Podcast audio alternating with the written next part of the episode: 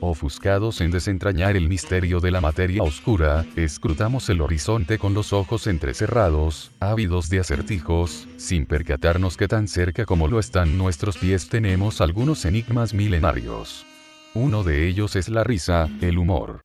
Sabemos lo que nos hace gracia, pero resulta difícil explicar el por qué algo resulta gracioso.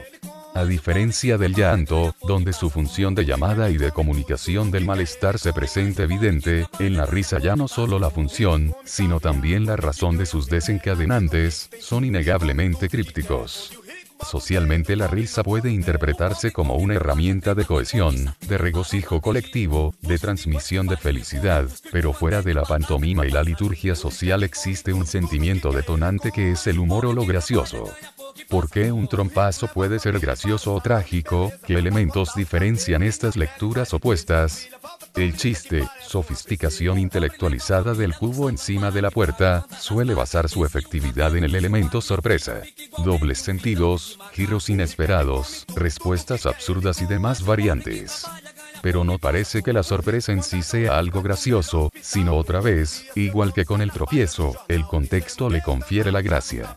Algunos han sostenido que la risa es una expresión de victoria, que somos chimpancés regodeándose tras machacar el cráneo de un macho contrincante, o una expresión nerviosa ante el desconcierto que generemos endorfinas al reír y el hecho de que varios animales sean capaces de reírse cada cual con su sonoridad característica, nos denota que hay una base genética y una razón evolutiva en el reír.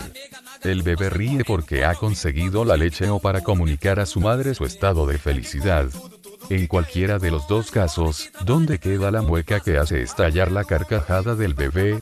Que el sentido del humor esconda un instinto de dominación le confiere un tinte negativo, que parece ser contrario a la reacción que despierta en el ser humano, tal como la distensión, la reducción de la agresividad o una receptividad afectiva mayor. En este contexto, es curioso que la gente con pocos recursos suela tener una predisposición a la risa y el humor más grande que aquellos que disponen de una vida relativamente cómoda.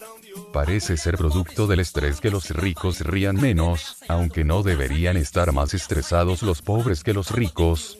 O quizás se trate de la gravedad que se otorga a los hechos.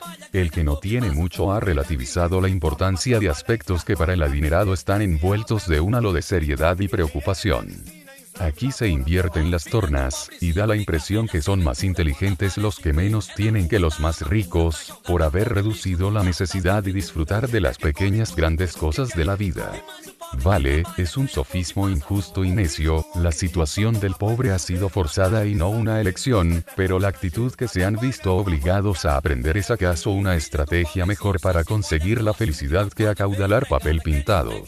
Sea cual sea su naturaleza primaria, la risa es uno de tantos misterios cercanos que aún quedan por esclarecer. Puede que sea un esnovismo intentar dilucidar la razón de la existencia o la gramática del universo, cuando todavía no soy capaz de explicar por qué me río.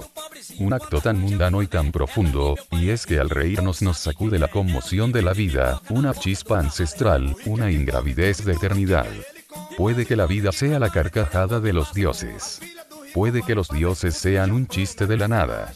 Puede que la broma final nos deje estupefactos. 9 pero mientras tanto mejor no tomárselo muy en serio.